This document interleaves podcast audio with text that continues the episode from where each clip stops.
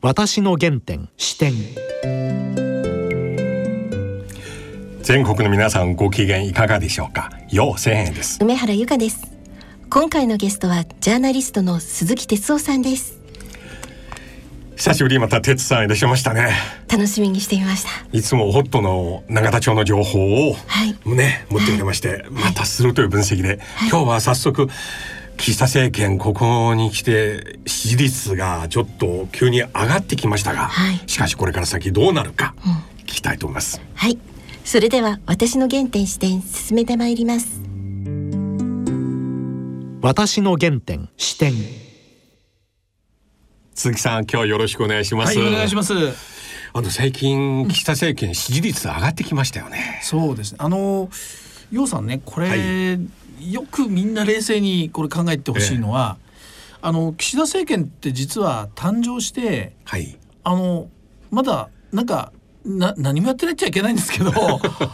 いきなり一応人事をやって組閣やったけども、すぐ選挙やったでしょ？はい。でしばらくずっと選挙やってましたよね。はい。で選挙が終わって、はいでまた今度はあー第2次まあ、はいメンバーはほとんど変わってませんけども、それでようやく今動き出したところで、うんまだ経済対策を提案したわけでもなく、そうですね。うん、で国会論戦もまだやってないんですね。そうですね。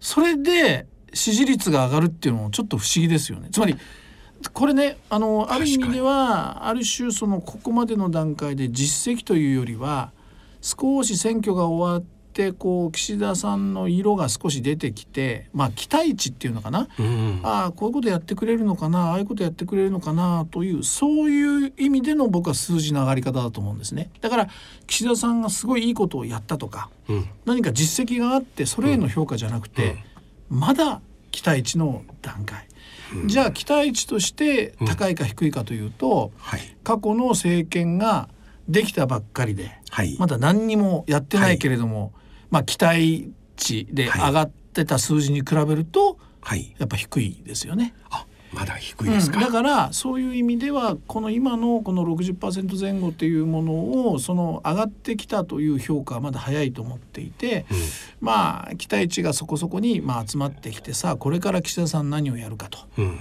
いうところで本当のいわゆる支持率っていうのはこれから出てくると。いうふうに見た方がいいと思いますね。いや私もね、テレビで拝見した限り、ええ。なんとなくやはり今までの菅政権と比較すると、うんうん。岸田さんの人柄あるいは言葉の力はい。あの説明の力うん。これはやっぱり違うなと感じました。あそうですね。メディアにはあのい嫌がらずね、ちゃんと出てきてそして、あのどんな質問であっても、はい。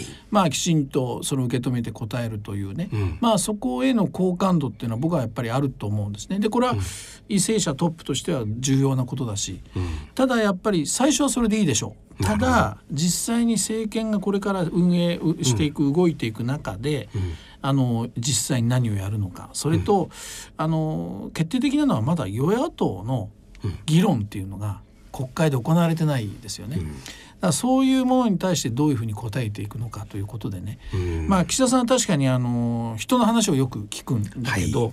あのただ聞くのは洋さんこれ当たり前でしょ。き 僕は聞きますっていや自慢すること自体永田町おかしいよねって話でね、はい、はい聞くのは当たり前。大事なのはそれを聞いた後に何を決断して実行するかだから、はい。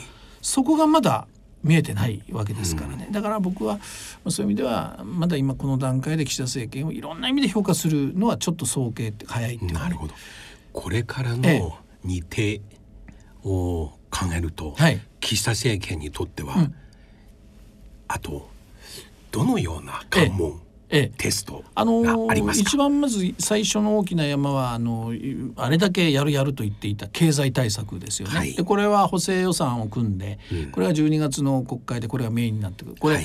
どんな経済対策を出すのか、うん。あの本当にコロナで困っている、うん。まあ、国民のためにはい。ちゃんと配慮した予算なのか、うん。から将来これからコロナからうんあの経済これから回していこうっていう中で本当に役に立つ投資っていうかね、うん。そういう経済対策なの。これがまず一番大きな山として来るでしょうね、政策。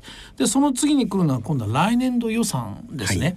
これは年が明けた通常国会でこの予算の話になってくるけども、まあこれも要するに今度は少しコロナからまあ離れてもね将来を見据えた、まあ、私は思うんだけどやっぱ社会保障とかね、うん。そういうものを見据えたそのうん未来型のちゃんとした予算この国の将来をまあ見てるか。そういう予算をちゃんと立てて、そういう議論ができるか。これは2番目の山、はい。そして3番目の山はもう早いようですが来年の夏に行われる参参議議院選。で本当はねこれ大体参院選って1年前からあもう実質スタートするじゃないですか。そうですこれね要するにふはい。振り返ってみて例えばこれまでの参議院選挙もう1年前にははい。各党が候補を決めて、はい。もう臨戦態勢あと1年はい。ってやってるでしょ、これいまだに実は参議院選挙モード入ってるだって総選挙やってたから。そうですね。で気が付いたらもう1年切ってんですよ。そうですね。だって来年の7月としてもですよ。もう8ヶ月うん。しかない。はい。だからそういう意味ではこの参議院選挙っていうので果たしてねはい。あのどういうふうな戦いを、まあ、これ野党も含めてだけども、はい。あの候補の一本が含めてどういう今度は形になるのかね、うん。ここを乗り切る。だからまあちょっと休む間もなく12月そして年明け通常国会そして参議院っていうね、うん。まあそういうスケジュールが国内的にはですよバンバンバンとこう来るそういう流れだと思いますね。なるほどえ。まあ、菅政権と比べてうん。一つまあ非常に良かったと思うのは、うん。うん。ちょうど今コロナの感染者数が大幅に下がってきまししたこれは菅政権を取り巻く政治環境にとってはまあある意味では菅さんから見れば俺がやったんだよと。えいやーワっていう部分ある。かねありワますが効いたって叫んだね、命がけで俺やったじゃないかっていうね。そうそういうふうにね。でそれ結果が成果が出てきた頃に 岸田さんかってそういう思いはね僕はやっぱそらあると思いますよ。この感染者数もしまだ例えば1日東京で1,000人とか2,000人ならね、こうはいかない。えーどんな人柄でもテレビの映りでも。いや楊さんねいやおっしゃる通りでね、ええ。そのさっき一番最初に言った支持率もはい。実はそこも関係してるっていそうなんうですよ。これあのしないあの世論調査をやってる、あの全国紙のね、うん。まあその専門の、はい。う人とまあ話をしたけど、やっぱ背景にそのねコロナ大きいって言うんですよ。だからコロナが収束のような形でこう少なくなってきてるから、はいだからこう政権批判っていうのがちょっとなんていうのかな緩くなるっていうかそうなんですよ。うん、だからその60%出た背景にはねコロナが落ち着いてきたっていうのも、だからある意味まあ恵まれてるっていうかね。そうですね、うん幸運っていう部分もあるっていう、あの調査した当事者たちはそういう分析してますよね。はい。うんうんうん。まああと新しい閣僚は特に身体検査で週刊誌レベルでは特に話は出てませんし、はいはい。普通は今まで閣僚公表されたらすぐ文春法がまあね。いやでもね調べてますよ。あ出るんですか？いやいやあのいや出るかどうかちょっとあれだけどあ。やっぱりね今回、はい。あの躍進した、あはい。例えば政党とかね。うん。それから閣僚でもまあすすごい失礼な言い方かもしれないけれどもその選挙区ではねもちろんもうベテランの方だったり選ばれてる人たちだけど、知名度という意味でえこの人し聞いたことないねとかね。そうですね。割と、うん、だからそういう人たちもいるもんだからまあ週刊誌あたりはですね、えー、それはもうひ全国飛び回ってどうもやってるみたいですよ、だからその辺が出てくる可能性ももちろんありますからね。うん。で茂木さんを外務大臣から幹事長に持っていきましたが、うん。はいはでこれから参議院選挙を向けて茂木さんはどうですか、茂木さんはあのもうはっきり言って岸田政権の時の幹事長のポジションっていうのは役目が決まってるって言って変だけどもはその岸田さんもそれを求めてるんだけども実はあのクッションなんですね。きはあ。クッションというのは要するに吸収しなて誰と誰の間のクッションですか？岸田首相と安倍さん安倍さん麻生さんとかの間の。麻生さんそれから最近では高市政調会長もね政策的にはこう、まあ、うん。今非常にこう上り調子だし、はい。い、ろんなことをやっぱりこういういろいろその、まあ、言ってくる人たちをはい、なんていうかうまくだからクッションとして受け止めて、うん、で話をしながら、うん。うまくこうまとめていくというのが今の幹事長に求める岸田さんが求めている役割なんですね。なるほど。甘利さんまさにそうだったじゃないですか。はい。安倍さんとも話ができる、そうですね麻生さんともできるねうん。それで、えーだからまあまあまあと言いながらまとめてくれる、じゃあこの甘利さんがちょっともうやめちゃった、はい。じゃあ次誰がいるか探した時にまああ茂木さんもねあ安倍さん、麻生さんともまあそこそこに話もできるし。ただねはい。えー、甘利さんと比べてどこまでできるかっていうのがこれからポイントになってくると思っていてで,、現に例えばちょっとん？大丈夫かなと感じたのはねうん。今度のあの子供に10万円を、はいあのという話が公明党が出してきて、18歳はい未満の子供にね。で自民党はいやそうじゃない。はい。でこれ最後、まあ、結局ほら5万円5万円って僕はこれはおかしいと、まあ、思ってるんですが、まあ、それはいい,、い、いけども話が自公でつきましたよね。これ両方の幹事長がやったでしょ。そうですね。うん、だから茂木さんにしてみるともうバリバリ自分が先頭に立ってうまく公明党をまとめたはい。っていう感じだけど、うん。じゃあ例えば高市さんとかはい。まあいろんな党内の人たちは、い、やもっと党の意見なぜ聞かないんだとかね、うん。自分はこう思ってんのにみたいなことで、まあこうまとめたというこう自負はあの茂木さんにはあるんだけど、ちょっと茂木さん勝手にやりすぎじゃないのみたいな批判がちょっと聞こえたりするので、これ甘利さんなんかだったら、うん。だってもっとうまく例えばやったかもしれないしとかね。あだからまあえー今のところまあ収まってますけどもこういうだからクッションになりきれるかどうかっていうのがこれ茂木さんのこれからの、まあ、一つのこう鍵になってあんまりこれ前に出過ぎちゃうとうんかえって輪が乱れるっていうね。そうですね。えー難しいところですね今日は参議院選挙を考えなければなりませんのでそれもありますうんそうすると公明党に対する配慮は、ちょっとねそそうですよ。だから今ねまた日本の防衛費のこと GDP 比、はいね、アメリカが求めるのは2%と、うんうんこれに対して公明党は国民の理解が得られないだろうと、山口さん言いましたよね。はいはい。そこはまた防衛費でしょ？防衛費。あと予算、はい。憲法改正ですよ。そうですよ、うん3分の2持っているうん、中、これはやっぱり公明党としては可見というねはい。形で必ずしも反対はしてないが、うん。来年参議院選挙あるでしょ？そうですね。そうすると公明党はやっぱりここは憲法改正は慎重にね、はい。もうちょっと行くべきだっていう、やっぱり支支援者の声ものすごくやっぱ大きいわけですよね。うん。そうすると公明党としては憲法改正は次のまあ参議院選挙までは、あーまあ少し慎重になんて思っていたらちょっと飛躍した維新がね、今ぶっ込んできてるでしょ？うん。来年の夏国民投票えーやるべきだなんつってね、そうするとこれ自民党としてはさあどうしようかと。いや憲法改正は安倍さんなんかも言ってくる、はい。ね、で岸田さんとしては安倍さんたちも言ってくる。党内では自分もそれ約束しちゃった、で維新はやろうと言ってきた、うんでもささっきおっしゃったように選挙を考えた大事なパートナーの公明は慎重だ。いやこれ憲法改正どうしようかって例えばこう悩む、悩む姿が国民に見える。岸田さん言ってたこと違うじゃないと、はい。あなたやるってあの時言ってたよね、はい。なんでフラフラしてんの、はい。そういうねなんかこう憲法改正っていうのも公明党との関係ではその防衛費と憲法改正っていうのはこう揺らいでくる非常に重要なファクターだと思いますよ。あのあんまり選挙のことを考えてない単なる国会の議席数を考えると、もう公明党いらない、もう維新と組めばいいじゃないっていう話よくね 居酒屋レベルで聞きますけれども、ええええただし、維新は大阪には強いけどね、ええ自民にとっては全国各小選挙区に公明の支がー。必要ですからね。ら例えばね分かりやすいところ一つ言うとねえあの今小選挙区で言うと例えば東京で言うと25ありますよね。ええ。で25選挙区あるうちの東京12区っていうところがあって、はい。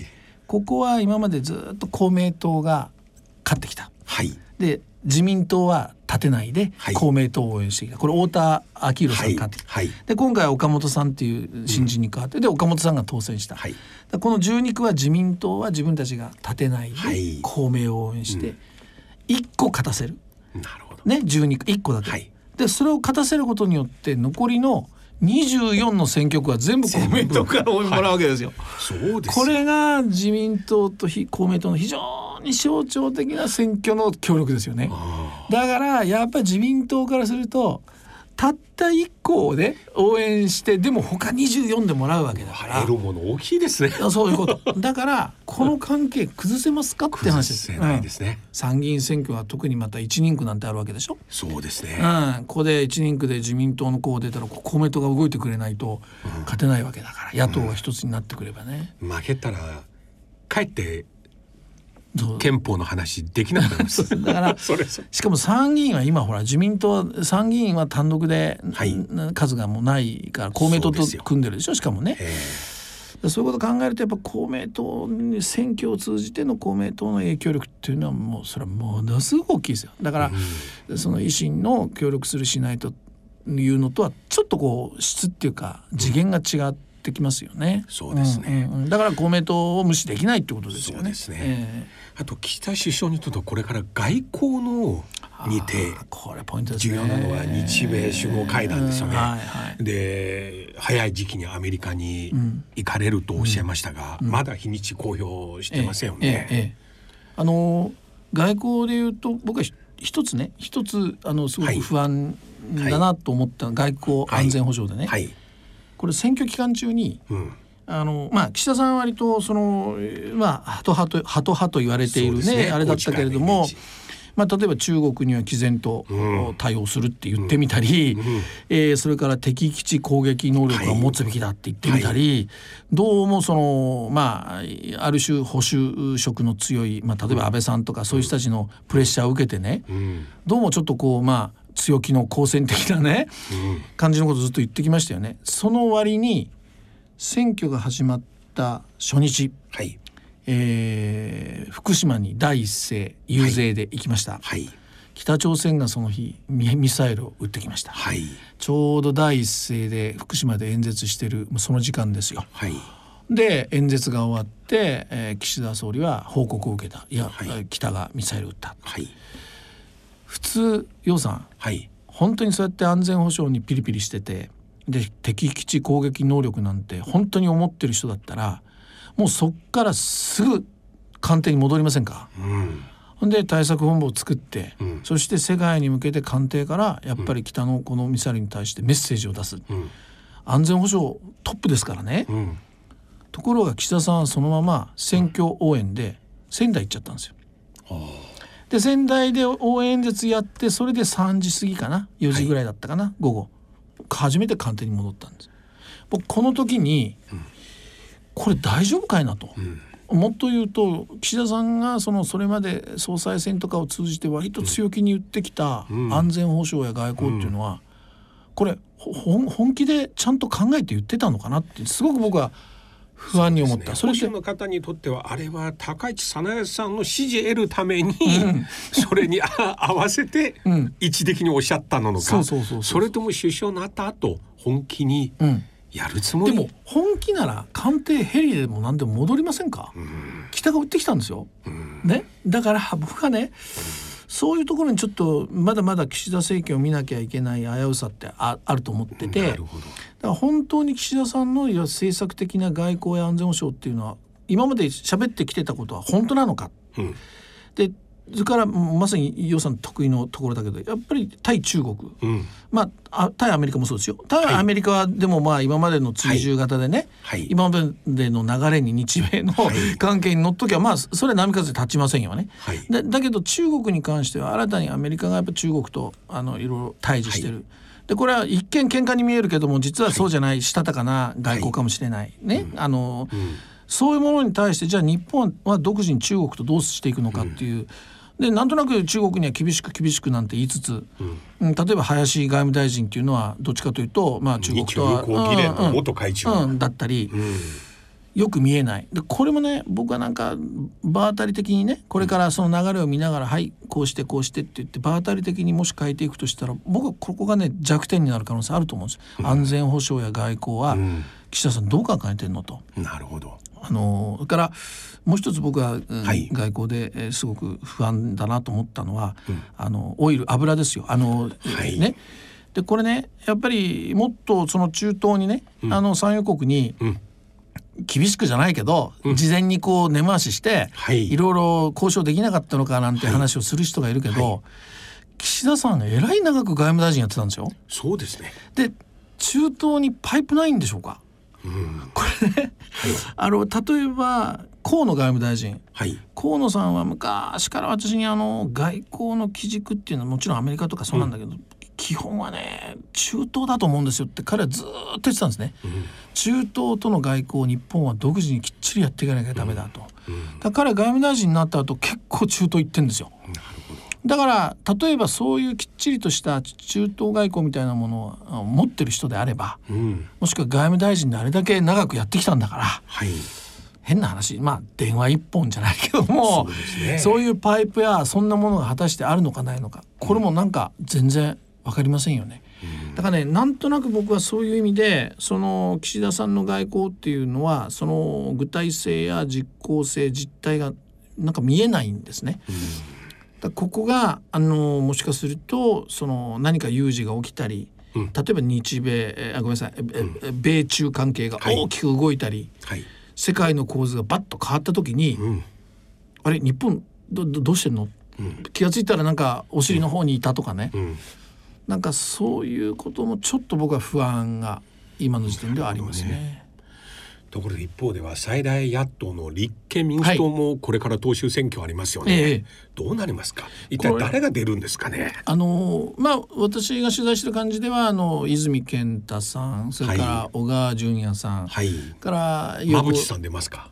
馬淵さんはねごご本人はまだいろいろじっくりって感じなんだけど、まあ、馬淵さんを押す待望論はありますね。うん、あのタイミングとしてやっぱ馬淵さんじゃないかとあのありますけどもまあどうかなであと大串さん大串さんがちょっとあの意欲を示しててであと女性はあの西村さんというね、はい。で僕はやっぱり泉健太小川淳也これを軸にもう一人出るか出ないかぐらいの対決構図かなという気はしてますね。そうすると立憲も結構世帯交代になりますよね。なりますね。だからただあのーじゃあ立憲が世代交代全部して、うん。三役から何から本当に若い人でバッと並んで、えうん、それでいけるかというとそうそうそうそ。うやっぱほらいろいろ政治の世界って、え裏の裏を知り尽くしてるね、うん。したたかな人も必要なわけですよ。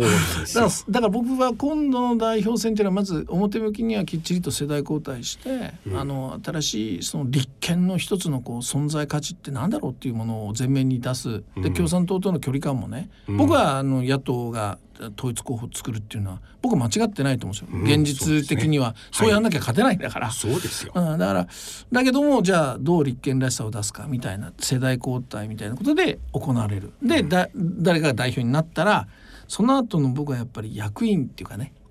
そのメンバーそこにどんな顔ぶれをガッと並べるかと。ここはやっぱり老壮性っていううんバランス。そうですね思い切った例えばえこの人ここにみたいなねまあ例えばですよ、はい。例えば僕はよく分かりやすいから例に挙げてんだけど例えば小沢一郎をはい国対委員長にするとかね、あ、それ面白いですね。それは自民党にとってはこいやいや手強い存在ですね。そうそうそうそうで毎日あの今はほら安住さんがね、ええ。あの出てるあそこに毎日小沢一郎が出てくるわけでしょ。うん。で自民党の国対委員長となんかやり合うわけでしょ。いや場合によって幹事長。にしたらこれモテきたいモテきでそうそうそう。これはで例えば先輩後輩ですね。でそうですよ。で安住さんなんかは からしたやっぱりもうなかなかしたたかな人なんで、うん安住さん喋りうまいですようん、だから僕は安住さんが例えば幹事長とかねいやわかんないですよ。でいいと思いますね、うん、であとは若い例えば女性を登用するとかそういう、やっぱりえー総力戦みたいなね、そこの後の人事、えーネクストキャビネットも作ってもいいんですよ。だからそういうそうですね。顔見せをどういうふうにその新しい代表が世代交代とともにそれを作るかっていうここがポイントになってくると思います、ね、形だけの最高顧問とかあんまり意味ないですよね、最高顧問ってだってほら今まで。うん、なんか普通の組織でも 顧問って聞くとなんかもう何？いいい名誉職。そう名誉職みたいに。ねだからもう尊敬はしますけどもう現場に口出さないでねみたいな感じに見えちゃうじゃないですか。うん。はいだからそこの僕は役員をどう作るかっていうのもこう勝負になってくると思いますね。いやちゃんとやらないと参議院選挙をきっかけに立憲一気にさらに崩れてしまいます、いやそうです。だからその大きなね今あのまあ節目に来てるっていうか、うんだから今度の代表選をそういうふうに活かせるのかどうか、はいでやっぱりマスコミは結構ネガティブキャンペーンとか多いからあのまあえーでもそういうものにも負けないでねやっぱりだあのなんだかんだ言っても数は減らしたとは言っても今野党第一党は立憲なんですから。そうですね、うん、だからそこのプライドとその自信というか勇気みたいなものを持ってほしいなと。でこれもう毎回僕洋さんとお話、、はい。つもさせてもらってるけど、はい。やっぱり政治って緊張感がないとうん。もう国民の方向かないですよ。はい。で安定安定なんてよく言うけどはい、安定したらもう嘘もつくしうん、真実は言わなくなるしそうですね。逃げるし国民の声なんか聞かなくなるでしょ。でも、はい。与野党はもう拮抗してて下手したら政権交代されるなんて思うともう緊張して、で緊張すればするほどやっぱ国民が何言ってるか耳を傾けようと、ん。えースキャンダル起こしちゃダメだ。しっかりやろうみたいなね、うん。緊張感がいい政治を作るじゃないですか。だかそういう意味でも立憲は頑張らないと、はい。あのダメだということなんですね。別に立憲を応援してるという意味じゃなくてね、政治に緊張感を作るためにも立憲はしっかりやってもらいたいなと思いますね。今回の立憲の党首選挙に対して、正直国民側にとっては、例えば小川さんと泉さんをお出になる場合、うん。この二人は安全保障あるいは、うん。憲法に対してうん。全く同じなのか、それとも違いがあるのか、うんうん。こういうところをぶつけないとね。いやおっしゃる通り。馬淵さんなら私分かりますよ、うん彼の基本的な。例えば歴史観、うん憲法、安全保障、対中国、うん、ここはねあの自民党を見ればわかるんだけどあれあの今回総裁選4人出ました。ええ。4人がみんな同じねイデオロギーで全く同じ方向を見てるかっていうと全然違う。全然違いますね。でえこんなのが一つの党かよはいっていうぐらい意見が食い違っていたいけれども、はい。やっぱり最後選挙が終わったら、うん。まああのワンチームとは言わないが、うん。ノーサイドで、はい。そして自民党としてああやって選挙に臨んでいく、それでいいと思うんですね。だからそういう意味では今度のあの今まで立憲ってねそういうの隠してきたっていうか、はい気にしてこうあまり触れないできたところあるけど、そうなんですよ。ガンガンやれじゃないですかそれでその代わり勝ったらね、ノーサイドです握手して一つの方向に代表のもとで進みましょうと。だそのオープン度があった方が僕もあの楊さんと同じで信頼度は高まると思いますね。そうなんですよ。いやー本当にいつも情報量の多い話を聞かせてきまして。